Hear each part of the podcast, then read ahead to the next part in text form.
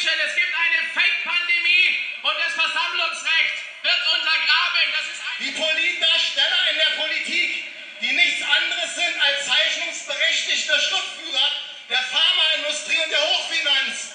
Diese Leute, diese Leute werden nicht mehr an uns vorbeikommen. Wenn wir sind fremdbestimmt momentan. Wir sind fremdbestimmt und wir wollen selbstbestimmt sein.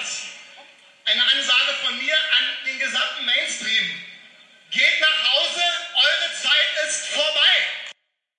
Es ist soweit. Ich durfte wieder einen ganz tollen Gast interviewen. Und zwar war extra für Honey Talks heute die liebe Tuya in meiner Küche. Ich habe mich riesig gefreut. Wir haben sehr viel gesprochen über das Thema Verschwörungstheorien, Antisemitismus, ähm, Rassismus und rechte Ideologien. Es ist ein Thema, was mir sehr, sehr, sehr am Herzen liegt. Es ist vielleicht nicht das, was ihr auf diesem Podcast so unbedingt gewohnt seid, aber ich bin ganz dankbar, dass ich hier die Plattform habe, über so ein außerordentlich wichtiges Thema zu sprechen. Und ich hoffe ganz, ganz doll, dass ihr euch alle die Folge bis zum Ende anhört. Es ist ein cooles Interview geworden. Tuya kommt von Demok. Demok ist das Zentrum Demokratischer Widerspruch e.V. und äh, sagt über sich, dass sie sich für eine Gesellschaft einsetzen, in der man ohne Angst verschieden sein kann. Ich verlinke euch nochmal alles zu Demok ähm, und zu den Buchtipps, die Tuya gegeben hat, in den Show Notes. Und dann würde ich sagen, möchte ich gar nicht mehr viel vorne wegnehmen. Es ist so ein tolles Interview geworden. Ich bin ganz gespannt, was ihr dazu zu sagen habt. Also viel Spaß beim Reinhören. So, hi Tuja. Hi. Schön, dass du heute da bist. Danke für die Einladung. Danke, dass du dich hier in meine Küche gesetzt hast. ähm, vielleicht magst du erstmal erzählen, wer du bist und was du machst und warum du heute hier bist. Genau, ich bin Tuja Wiegert. Ähm, ich bin Vorstands- und Gründungsmitglied vom Verein DEMOC, Zentrum Demokratischer Widerspruch. Und ich bin heute hier, um über unsere Arbeit zu sprechen, die Arbeit von unserem Verein und auch ähm, insbesondere über die Proteste gegen die Corona-Maßnahmen, die wir in den letzten Monaten intensiv beobachtet haben und was uns da so an Verschwörungstheorien vor allem begegnet ist.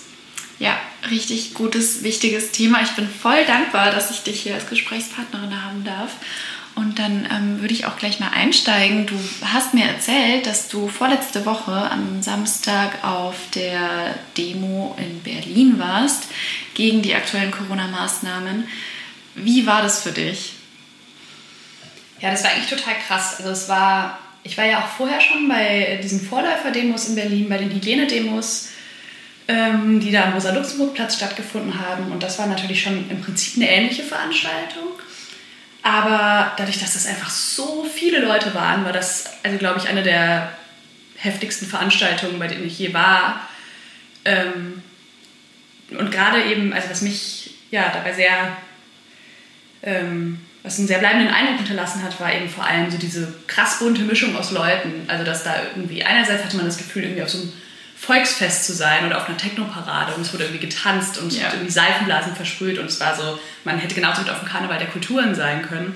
Und andererseits liefen da irgendwie ähm, Neonazis, NPD-Politiker, AfD-Politiker rum ähm, und es gab irgendwie rechte Symbolik und dann wurden da irgendwie nebeneinander Reichsflaggen und Regenbogenflaggen geschwenkt und es war so eine unglaublich krude Mischung, ähm, die ich in dieser Menge an Leuten auch, äh, ist mir das noch nicht so begegnet. Also das war auf jeden Fall schon nochmal eine ganz neue Qualität und vor allem auch Quantität. Wahnsinn. Ja, ich habe auch ähm, das Video gesehen, was du auf eurer Facebook-Seite geteilt hast und auch den Artikel gelesen von Demok. Magst du noch mal kurz erklären, ähm, wer ihr seid und was ihr tut? Mhm. Ähm, genau, Demok, unser Verein, wir ähm, haben es uns zur Aufgabe gemacht, antidemokratische Bewegungen zu beobachten das heißt, wir haben einen Schwerpunkt auf Rechtsextremismus ähm, und auch auf Islamismus. Und wir gehen eben zu den entsprechenden Veranstaltungen, zu den Demos, schauen uns online auch Gruppen, Telegram-Gruppen und so weiter an und ähm, schauen uns eben an, wie sich so antidemokratische Bewegungen formieren, wie da mobilisiert wird und auch, was für Ideologien da verbreitet werden. Und dabei haben wir insbesondere auch einen Schwerpunkt auf Antisemitismus. Ja, Spannend. Und jetzt hast du ja gerade schon gesagt, ähm, dass sich bei der Demo, auf der du warst, so viele verschiedene Gruppierungen gemischt haben. Ich finde das total crazy, weil gefühlt will ja jede Gruppe eigentlich was ganz anderes und trotzdem laufen sie alle so zusammen. Und mich hat das auch total überrascht und verwundert. Ich meine, zum Teil sind da Christen und Christinnen gewesen und dann eben auch äh, antisemitische Parolen wurden auch gebrüllt, meintest du jetzt gerade, oder gerufen. Ähm, wie kommt es oder wie kann es sein, frage ich mich dann, dass Leute, die eigentlich was ganz Unterschiedliches wollen, jetzt sich alle auf Corona stürzen und auf die aktuellen Maßnahmen gegen das Virus und dagegen demonstrieren gehen. Also was vereint diese Leute? Ja, ich hatte da den Eindruck, ähm, genau, dass das eben auf jeden Fall Leute aus unterschiedlichen weltanschaulichen Spektren war. Also Menschen, die sich ähm, als, als rechts und ebenso wie Menschen, die sich als links verstehen. Ähm, und vor allem auch eben wurde immer wieder beschworen, diese Vorstellung von rechts und links, das ist doch total egal. Äh, das, diese Unterscheidung wollen wir eigentlich auflösen. So ein bisschen so, wir sind das Volk, da ist es doch egal, ob man jetzt rechts oder links ist, wir stehen zusammen. Und ich glaube, dieses Moment war das, was so vereint hat, also das, diese Vorstellung von wir gegen die da oben, wir mhm. gegen die Eliten. Und ähm, das, das wesentliche Bindemittel und der gemeinsame Nenner zwischen diesen total unterschiedlichen Teilnehmerinnen und Teilnehmern waren eben die Verschwörungstheorien. Mhm. Ähm, denn das war was, was ich glaube ich wirklich durchweg beobachtet habe. Also sowohl bei Leuten, die irgendwie total hippiesk aufgetreten sind oder eher auch ähm, linksalternativ von der Symbolik her eher ähm, sich präsentiert haben, genauso wie bei stramm rechten Teilnehmern, dass äh, Verschwörungstheorien genau einfach so das vereinende Element waren. Und Verschwörungstheorien haben ja auch ganz viel zu tun mit dieser Vorstellung von wir gegen die da oben. Mhm. Das heißt, es geht ja eigentlich gar nicht darum, quasi eine konkrete politische Forderung zu formulieren oder darum, ähm, sich konkret darüber auseinanderzusetzen, wie man in der Gesellschaft miteinander leben will, unter, unter welchen Regeln. Ähm, denn bei solchen politischen, konkret politischen Auseinandersetzungen wäre bestimmt auch aufgefallen, dass äh, es da eigentlich auch gewisse Unvereinbarkeiten gibt. Aber eigentlich ist es eben ja dieses total diffuse, wir sind gegen die Eliten, äh, ist ja eigentlich nur so ein sich Luft machen. Ja. Irgendwie so, die, so einen Affekt rauslassen. Und das, ja, das, das verbindet eben über, über weltanschauliche Grenzen total hinweg. Könnte man dann vielleicht auch sagen, dass es aus so einer Unzufriedenheit stammt, dass man sagt, ich schreibe mich einer Gruppierung zu und wir sind vielleicht eine Minderheit, aber wir wissen etwas, das die anderen nicht wissen und dem stellen wir uns entgegen und das verbindet uns alle. Also es, wie du schon gerade gesagt hast, es geht eigentlich gar nicht um eine konkrete politische Forderung und ähm, das kann man vielleicht auch daran erkennen, dass es Menschen in dieser Demo gab ähm, oder Politiker von der AfD, die mitgelaufen sind, die teilweise nicht ganz klar, aber den Holocaust leugnen und dann gleichzeitig aber ähm, Leute dabei sind, ähm, ja, die, anti, die sich antisemitisch äußern. Also wie auf, kann das sein? Auf jeden Fall. Also da waren auch, auch jetzt bei den vorherigen, ähm, also da, bei der Demo jetzt selbst war zum Beispiel ähm, der sogenannte Volkslehrer Nikolai Lehrling, ähm, der auch dafür bekannt ist, wenn auch meistens noch innerhalb der Grenzen der Strafbarkeit, weil er da auch sehr geschickt ist, aber immer wieder Andeutungen zu formulieren, die sehr eindeutig gegen Holocaustleugnung gehen. Und auch bei den vorherigen Hygienedemos waren auch bekannte Holocaustleugner vor Ort. Ähm, und ähm, ich denke genau, was, was da so verbindend ist, das hast du eigentlich total gut beschrieben, diese Vorstellung von so, dass man irgendwie so, ja, wie so ein, also Verschwörungstheorien ich glaube, da entsteht auch oft so ein Gefühl von, wie so auserwählt zu sein, so. Mhm. was dann auch total verbindend ist ne? und auch ein richtiges Gemeinschaftsgefühl schafft. Wenn man das Gefühl hat, es gibt da eine Verschwörung und wir sind die Einzigen, die das wissen und die dagegen vorgehen können. So, man, das, da fühlt, hat man natürlich das Gefühl, da liegt jetzt wirklich eine historische, ähm, ein historischer Moment liegt auf den eigenen Schultern. Und dann kann so im politischen Handgemenge eben diese eigentlichen Unvereinbarkeiten äh, können total untergehen in diesem Gemeinschaftsgefühl von wir sind die, die wissen, was da passiert. Wir haben Wissen, das die alle anderen nicht haben, die Schlafschafe. Und äh, wir können jetzt was machen. Und das ist, ja, das verbindet total und das hat natürlich auch so einen ganz großen Effekt von so Selbstaufwertung und Selbstheroisierung und auch Überschätzung. Auch eben in dieser Gemeinschaft und Gruppe und Masse. Mhm. Also zum Beispiel jetzt auch da an dem ersten Achten ähm, hat man das auch total gesehen, wie viel das auch eben dann immer mit dieser Selbstüberschätzung zu tun hat. Also dass dann bei Reden gesagt wurde, das wird der neue Nationalfeiertag und natürlich dann behauptet wurde, wir sind 1,3 Millionen Leute, was einfach sagenhafter Humbug war. Und, ähm, ich waren es um die 20.000. Ja, also so dieses sich dann auch selbst zu feiern als Gemeinschaft, als die auserwählten Wahrheitskämpfer, das äh, scheint dann doch auch wichtiger ja. als letztlich ähm, konkrete politische Fragen.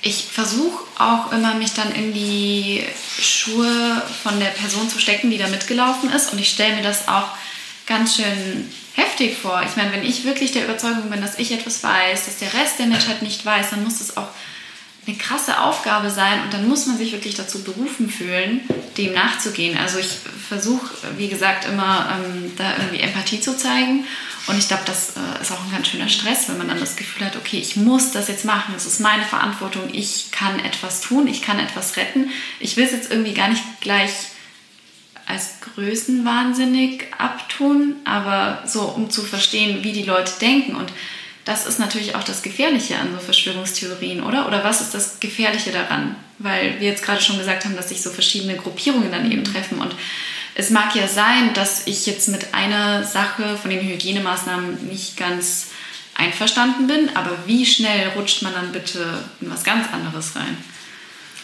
Ja, total, genau. Also ich denke auch, dass es auch uns bei Demok überhaupt nicht darum geht, irgendwie, wenn das jetzt einfach eine Demo wäre, die sich irgendwie konkret mit den Hygienemaßnahmen oder den Corona-Maßnahmen befassen würde, unter irgendwie Einhaltung der Abstandsregeln und ohne Verschwörungstheorien, dann wäre das für uns einfach nicht von Belang. Mhm. Weil uns geht es um Verschwörungstheorien ähm, und um auch um Rechtsextremismus, den wir beobachten und nicht um eine bestimmte politische Haltung zu den Corona-Maßnahmen. Und ich glaube, was wir da beobachten, ist genau, was du beschreibst, auch mit dem, dass es auch ein Druck auf den Schultern ist, ist auch eines der Dinge, die wir beobachten. Also ich denke, einerseits gibt es so Figuren wie beispielsweise Attila Hildmann, da kann man ganz eindeutig von Größenwahnsinn reden, mhm. der da so total drin aufgeht in dieser auserwählten äh, Vorstellung. Gleichzeitig gibt es aber auch Leute, die dann natürlich eher in so einem Gefühl von auch Angst getragen sind. Ne? Also die, die das wirklich glauben und wirklich auch einfach, mh, ja, das ist total, total Angst quasi vor dieser übermächtigen äh, Elite haben, die sich da vorstellen. Und ähm, auf die Frage, was an den Verschwörungstheorien so gefährlich ist, mh, mm, da fallen mir mehrere Sachen ein. Ich meine, der erste Punkt ist, dass es einfach eine Debatte, auch eine demokratische Debatte verunmöglicht, weil es einfach geprägt ist von einem kompletten Irrationalismus. Und es gibt keinen gemeinsamen Nenner mehr, auf den man sich beziehen kann in der Debatte um irgendwie, wie gestalten wir unsere Gesellschaft. Denn wenn du dich total von Fakten loslöst, dann gibt es ja nichts mehr, worauf du dich gemeinsam beziehen kannst und dann unterschiedliche Schlüsse auch ziehen kannst. Mhm. Ne? Also es geht ja gar nicht darum, dass alle, alle einer Meinung sind, aber darum, dass du irgendwie eine gemeinsame Basis hast, von der aus du irgendwie überlegen kannst, was jetzt zum Beispiel zu tun ist. Und genau, das verunmöglicht so ein bisschen auch eine demokratische Auseinandersetzung, wenn man eben sich der Rationalität so äh, auch verweigert. Mhm. Das ist das eine, was ich daran ganz schwierig finde. Das zweite ist, ähm, dass Verschwörungsmythen unglaublich oft subtil rassistische und antisemitische Narrative transportieren. Das ist vielleicht auch nicht immer intendiert.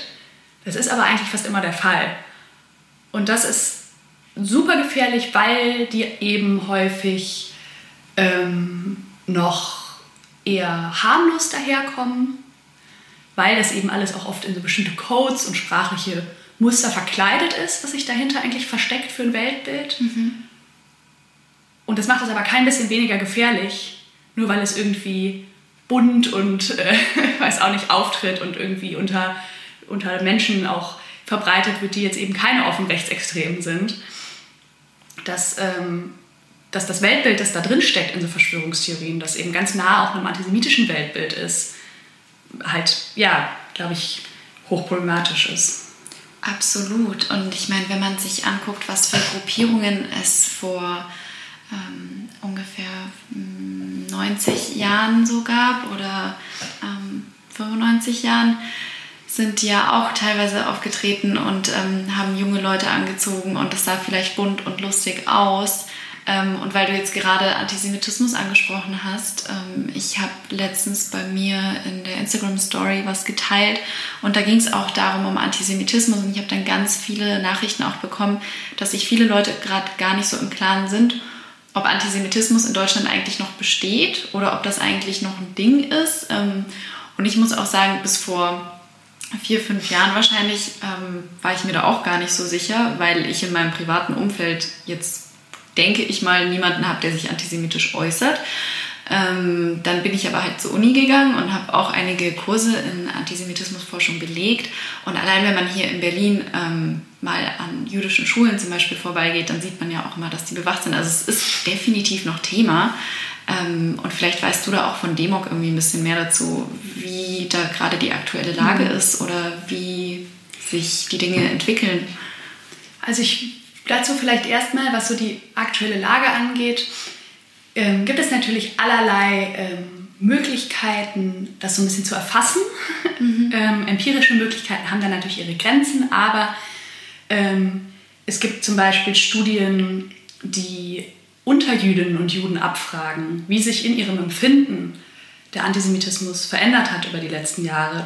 daraus geht klar hervor, dass Jüdinnen und Juden es so empfinden, dass es schlimmer geworden ist Gleichzeitig ähm, gibt es innerhalb der letzten Jahre von Jahr zu Jahr stark steigende Zahlen antisemitischer Gewalttaten. Mhm.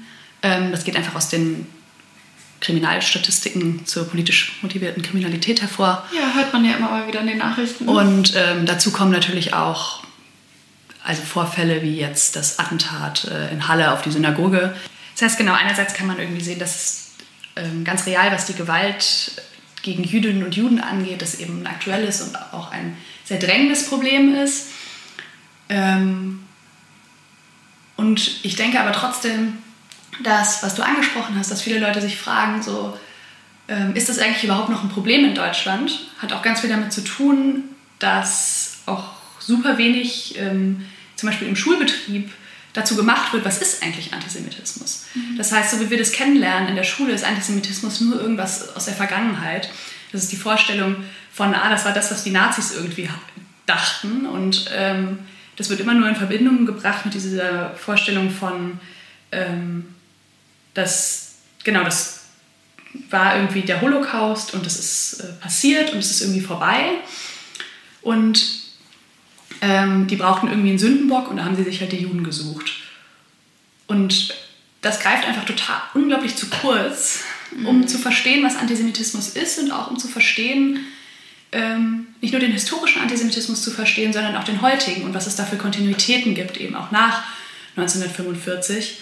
Und natürlich, also ich meine, ein Großteil der Bevölkerung waren auch offen Antisemiten zur Nazizeit das war ja nicht nur eine kleine, ein kleiner Teil der Bevölkerung, das waren fast alle. Ähm, auch nach, also es gibt noch Umfragen noch nach dem NS. Das hat ja auch gedauert, bis das erstmal tabuisiert wurde, ja. wo sich ein Großteil der Bevölkerung von sich selber sagt, klar bin ich Antisemit. Und das ist ja nicht einfach weg. ähm, und stattdessen ist es aber schon so, was wir beobachten, dass Antisemitismus sich einfach heute anders äußert, weshalb, glaube ich, auch oft nicht erkannt wird ähm, denn es gibt eben natürlich nach, nach 45, nach dem Holocaust, nach dem Nationalsozialismus eine gewisse Tabuisierung. Mhm. Das heißt, es ist nicht mehr so einfach, jetzt offen rumzulaufen und zu sagen, ich hasse Juden. Das heißt aber nicht, dass dieses Weltbild weg ist, sondern es äußert sich nur anders. Für das gleiche Weltbild gibt es einfach andere Wörter und andere Codes. Und das Elementare am ähm, Antisemitismus ist, dass es eben nicht nur ein Vorurteil gegen Juden ist, also nicht nur die Vorstellung von Juden sind so und so und ähm, nicht nur eine, eine Abwertung von Juden, sondern dass es eben ein Welterklärungsmuster ist. Also dass es noch viel umfassender als das ist. Das ist und im Kern dieses Welterklärungsmusters liegt die Vorstellung der jüdischen Weltverschwörung. Das heißt, ähm, alles, was man nicht versteht, und das ist natürlich eine Menge in der modernen Welt, ja. äh, also verständlicherweise, alles, was man nicht versteht oder ablehnt, ähm, wird in den Juden personifiziert. Oder wird erstmal überhaupt personifiziert. Ähm, das heißt, diese, diese Vorstellung von da, da oben sitzt doch irgendwer, der für alles verantwortlich ist. Es gibt doch einen Plan für alles. Es gibt keine Zufälle. Da, da steckt doch irgendeine geheime Macht dahinter, die hinter den Ereignissen steht. Ein Schuldiger wird gesucht. Ja, das ist und eben auch ein sehr mächtiger Schuldiger. Also diese Vorstellung von jemandem, der, der die, die Macht hat, eigentlich die Welt zu beherrschen im Geheimen, das ist eigentlich eine elementar antisemitische Vorstellung. Und das ist auch das Problematische an den Verschwörungstheorien, weil das ganz nah beieinander liegt. Ja. Und dass es eben dann auch tatsächlich mit Antisemitismus zu tun hat, sieht man auch, weil es eben nicht nur so ist, dass es strukturell ein ähnliches Weltbild ist, ein ähnliches Welterklärungsmuster über diese Verschwörung, sondern dass da eben auch einerseits bestimmte Codes und sprachliche Muster verwandt werden, die schon seit Jahrhunderten im Antisemitismus verwandt werden. Das heißt zum Beispiel ähm, wird, ist von Strippenziehern die Rede, von Marionetten. Ähm, das sind ganz klassische antisemitische Bilder, um eben den jüdischen Weltverschwörer anzu Ja, ja. anzudeuten. Und dann ähm, werden jüdische Namen als Codes benutzt. Das ist so ein ganz typischer Fall von so Umweltkommunikation und von der Art und Weise, wie du über die jüdische Weltverschwörung sprichst, ohne Juden zu sagen nach 45. Das heißt, es wird von den Rothschilds und von Soros gesprochen, die irgendwie diffus dahinter stecken und für alles Schlechte in der Welt verantwortlich sein sollen. Und ähm, das haben wir auf jeden Fall auch bei diesen, ähm, bei diesen Demos total beobachtet. Also eben Rothschild, Soros-Anspielungen, ähm, dann die Vorstellung von so jüdisch konnotierten äh, Geheimgesellschaften, also den Freimaurern, den Leopoldinern, die irgendwie dahinter stehen sollen. Ähm, dann die Rede von Parasiten, auch total Ja, typisch. ja, das das auch, hab ich auch gesehen. Ja, kennt man auch aus dem Antisemitismus, die Vorstellung, dass Juden irgendwie ähm, ausbeuterisch, parasitär äh, sich am zum Beispiel deutschen Volk äh, gütlich tun. Das ist so eine, einfach eine Vorstellung aus der Nazizeit. Und dieses Gerede von den Parasiten da oben, dieses diffuse Gerede, das heißt, das knüpft da auch total dran an, selbst wenn man das vielleicht sich darüber selbst gar nicht bewusst ist, wenn man das sagt. Und das, Wahnsinn, ja. ja, das ist einfach super gefährlich. Und dass es dann eben tatsächlich auch zu den Juden wieder zurückkommt, auch diese Codes, kann man auch beispielsweise an Attila Hildmann sehen. Also das ist so ein total, so eine Radikalisierungsgeschichte wie aus dem Bilderbuch. Ich weiß nicht, hast du das mitbekommen so ein Ja, ich bisschen? hab's total Ja. Ich, ich, ich halte mich hier die ganze Zeit zurück, weil ich einfach nur so bin, mhm, mhm, mhm, Wahnsinn, oh mein Gott, wie ist sowas eigentlich möglich? Aber wie du gerade schon meintest, dann übernimmt man halt solche Codes, wenn man mal auf so eine Demo geht oder ich weiß nicht, und dann schließt man sich irgendwo an und dann wird es halt irgendwie immer radikaler. Aber ja, also die ganze Attila Hildmann-Geschichte habe ich mitbekommen. Ähm, Ja. Ich war da ja gerade nicht in Deutschland, aber ich habe es ziemlich gespannt verfolgt. Und ich weiß noch ganz genau, wie ich mir so im März, April, ich war damals ja in Australien, habe ich dir erzählt, ähm, gedacht habe, ich habe immer deutsche Medien verfolgt und ich dachte mir zu dem Zeitpunkt noch, oh wow, das ist jetzt eine Extremsituation, die wir so noch nie hatten und es ist auch ein extremer Nährboden für Angst und ich hoffe, das geht gut und ich hoffe, ähm, unsere PolitikerInnen whippen das jetzt irgendwie und äh, können nicht dafür angefeindet werden, weil wenn dann eben mal ähm, so eine Angst besteht, dann ähm, ist das absoluter Nährboden für, ähm, ja, für rechten Radikalismus. Unter anderem, ja, ja, Attila Hildmann habe ich mitbekommen. Wahnsinn. Ja, voll. Also wie du sagst, das war irgendwie auch da so ein super guter Nährboden für so eine Radikalisierung äh, wie aus dem Bilderbuch, die eben öffentlich stattfand. Deshalb konnte man das sehr gut verfolgen, weil er auf seinem. Telegram-Kanal so alle zwei Sekunden irgendwas postet. Und ähm, das fing halt auch an mit irgendwie so diffusem, die da oben sind irgendwie, haben was gegen uns und Corona ist irgendwie hm, äh, schwierig äh, und irgendwie erstmal gegen die Maßnahmen und so relativ diffus. Und dann ging das weiter, ne? Und dann hat er halt irgendwie angefangen, äh, Verschwörungstheorien auszugraben. Und dann kamen die Klassiker mit Rothschild und äh, Soros und den Zionisten und so weiter. Und das lief so immer weiter, bis er jetzt bei dem Punkt ankommt, wo er irgendwie sagt, ähm, Merkel ist schlimmer als Hitler und äh, Wow. sich positiv ähm, auf auch neonazistische Symbolik bezieht und er sagt, die Zionisten haben den Holocaust finanziert.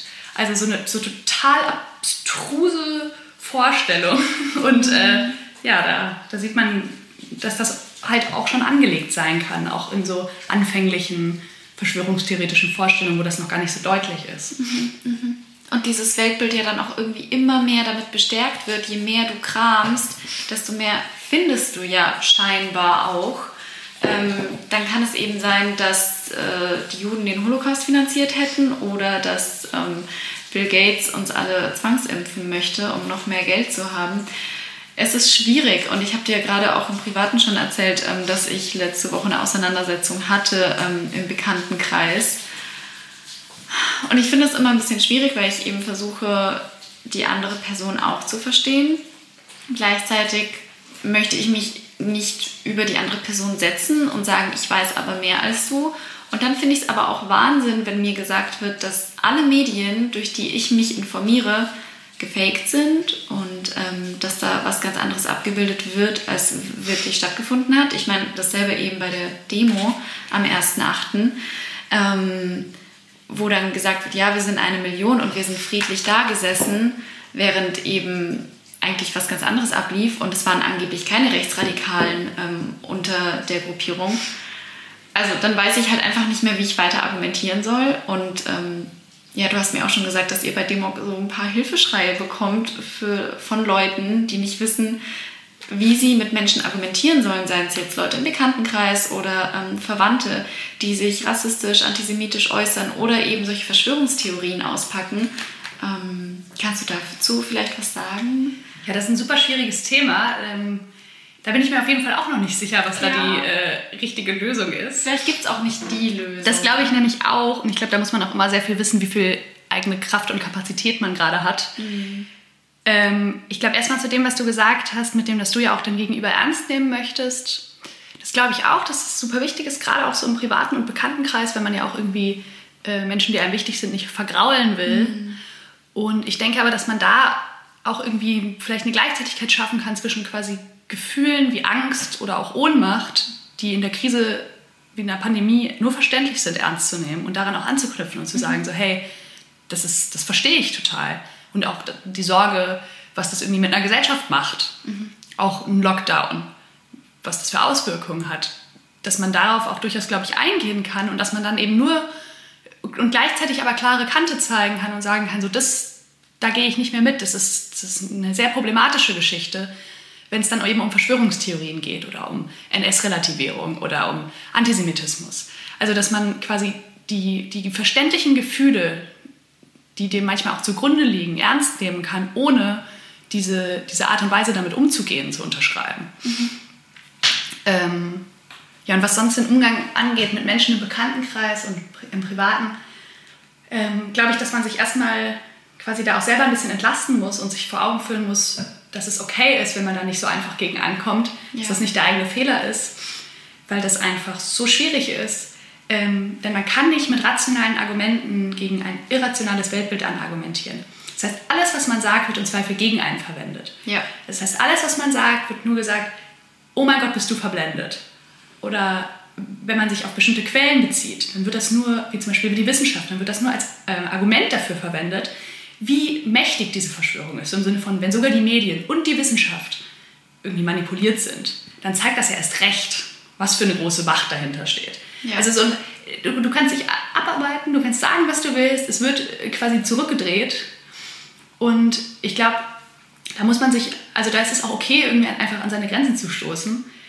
Ähm, ich denke, wenn man sich sehr nah ist, dann muss, kann man, muss man da irgendwie auch einfach individuell Wege finden, miteinander umzugehen.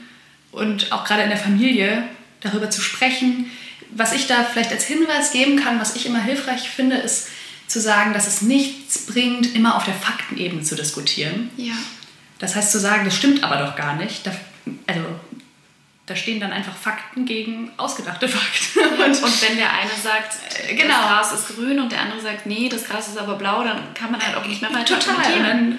Stehst du halt da und dann geht es irgendwie nicht weiter. Und ich glaube, was man dann versuchen kann, auch wenn das auch ein sehr schwieriges Unterfangen ist, ist eher so eben auf Struktur und Funktion hinzuweisen, als zu zeigen, auf die Metaebene zu gehen und zu zeigen, schau mal, ich finde das und das schwierig an Verschwörungstheorien, weil ich sehe da dieses und jenes, äh, was irgendwie problematisch ist. Schau mal, da werden zum Beispiel antisemitische oder rassistische Stereotype verbreitet. Oder ich tue mich damit schwer, weil ich das Gefühl habe, dass Leute da ähm, dieses oder jenes draus ziehen. Also zum Beispiel eben so eine gewisse Selbstaufwertung oder so ein Gemeinschaftsgefühl. Und eher so auf diese, auf diese Metaebene zu gehen, kann, glaube ich, manchmal vielversprechender sein, als sich um Fakten zu streiten, über die man eigentlich einfach nicht streiten kann. Absolut, weil da kommt man dann irgendwann halt wirklich nicht mehr weiter. Ja. Weil irgendwas lässt sich immer finden und dann werden sich eigentlich nur Bälle hin und her gespielt.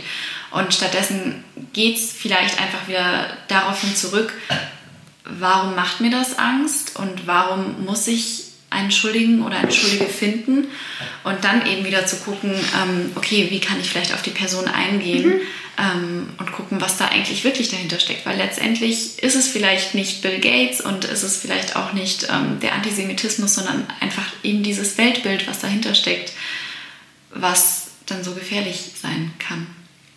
Ja. Und ich glaube, was noch dazu kommt, ist, dass quasi, was auch wichtig ist, dass es manchmal sich auch lohnt zu widersprechen, gerade wenn es jetzt vielleicht nicht im ganz engen privaten Kreis ist, sondern so ein bisschen öffentlicher, ähm, dass es sich auch manchmal lohnt, selbst wenn man die Person nicht überzeugen kann, aber es hören vielleicht noch Dritte und Vierte Genau, zu. genau. und ähm, die kann man vielleicht erreichen, weil auch, gerade wenn das noch kein so gefestigtes Selbstbild ist, sondern eher und äh, Weltbild ist, sondern eher einfach so ein ich bin vielleicht mal auf so ein Video gestoßen und, ähm, auf YouTube und finde das ganz interessant. Ja. dann ist es ja noch nicht ähm, noch kein gefestigtes verschwörungstheoretisches Weltbild. Und ich glaube, da kann man auf jeden Fall noch sprechen. Und sich klar positionieren. Genau. Ja.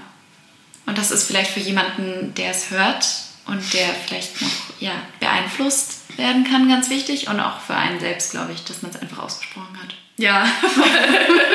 Manchmal muss es einfach sein.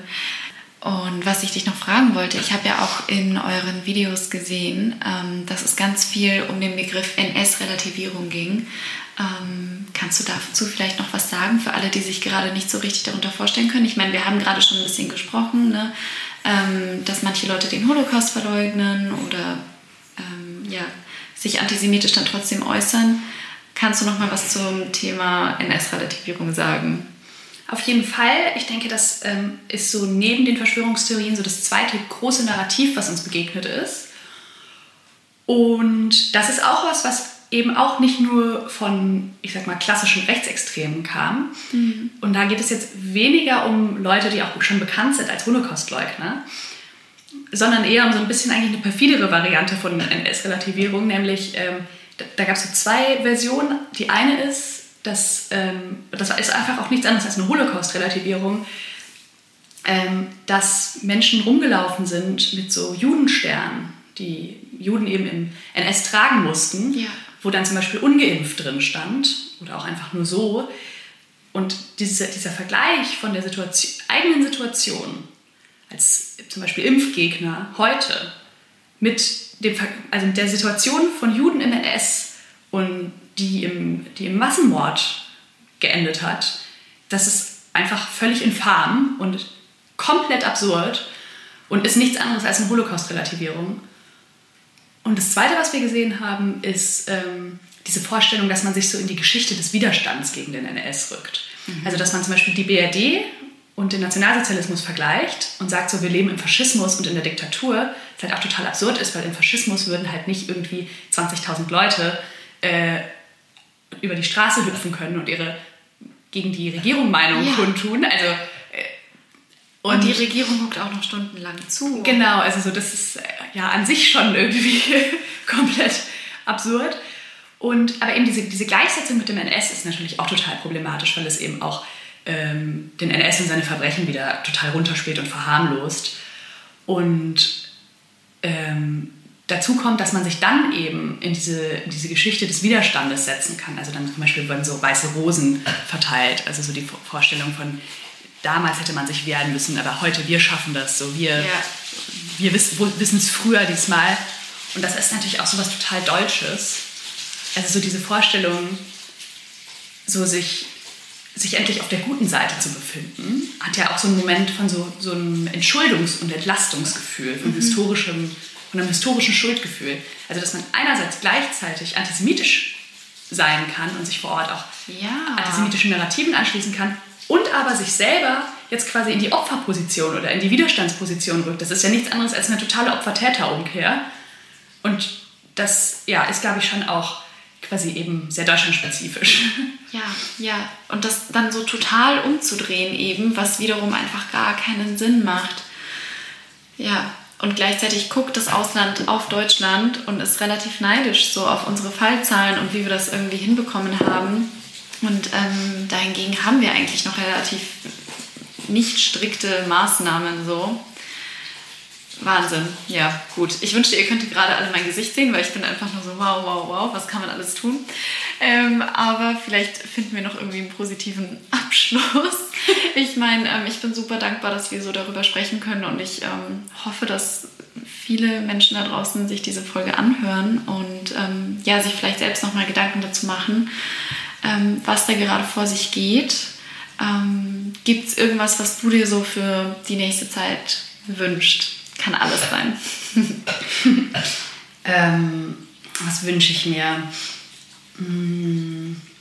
Ja, ich wünsche mir, dass das, ähm, dass das, was wir da jetzt beobachtet haben, diese eigenartige Bewegung, die sich zusammengefunden hat, dass die einerseits ernst genommen wird, insofern, dass man ganz klar benennt, was da auch für problematische, eben auch antisemitische und verschwörungstheoretische und NS-relativierende Inhalte mhm. verbreitet werden, dass man darüber spricht, was da passiert.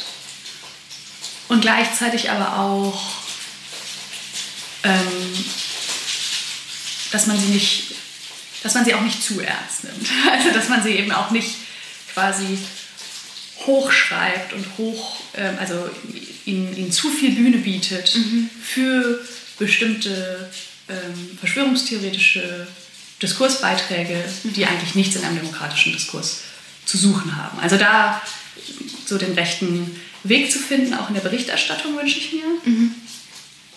Und mh, mm, ja, vielleicht ansonsten kann ich noch abschließen mit einem Buchtipp zu dem Thema für alle, die das irgendwie Gerne.